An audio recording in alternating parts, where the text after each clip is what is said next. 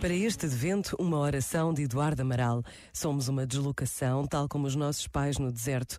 Por vezes, um ponto desacertado no mapa, uma coordenada inexata, talvez acesos do lado errado das manhãs, mas só para acordar a aurora acesos, contudo, na tua luz.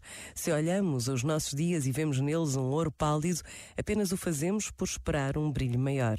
O ouro da tua cidade, o lugar que nos preparas, e tu ainda ergues o sol nas manhãs, ainda penduras as estrelas, esse estranho modo de acender a noite, ainda repetes, contas, porque a tua descendência será assim, sem número.